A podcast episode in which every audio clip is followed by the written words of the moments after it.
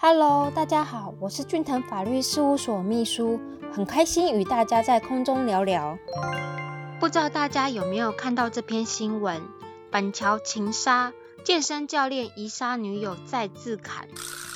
新北市板桥区三十五岁的健身教练张姓男子，因为感情纠纷，在租屋处闷死了二十八岁同居黄姓女友。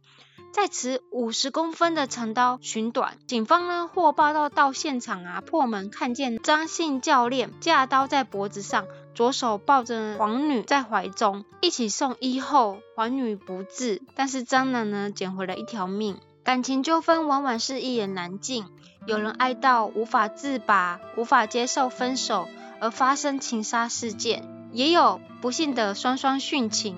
这两种涉及的是。刑法杀人罪、加工自杀等罪问题，刑度差异非常大。以下要说明一下加工自杀罪的部分。刑法加工自杀罪规范在两百七十五条，受他人嘱托或得其承诺而杀之者，处一年以上七年以下有期徒刑；教唆或帮助他人使之自杀者。处五年以下有期徒刑，前两项之未遂犯之，谋为同死而犯前三项之罪者，得免除其刑。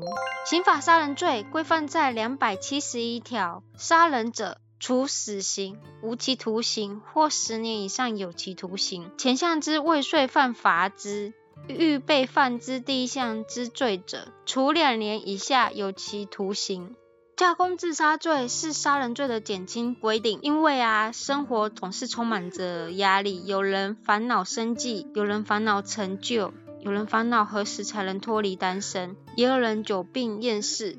问问各位，如果说有一个好朋友，甚至是亲人，在走投无路下，已经丧失了生存的欲望，一心想要死啊，那身为好朋友的你，如果经他再三的劝说，你没有办法左右他想求死的心。那假设如果他这样的提议，你是否会去答应他的请求呢？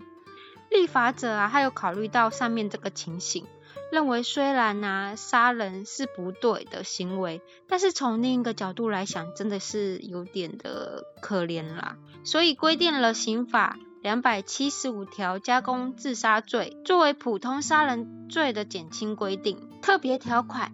一起自杀不用被关，为何一起自杀不用被关呢？我们可以先跳脱加工自杀罪的框架来看，先来思考自己杀自己的行为是否会被关呢？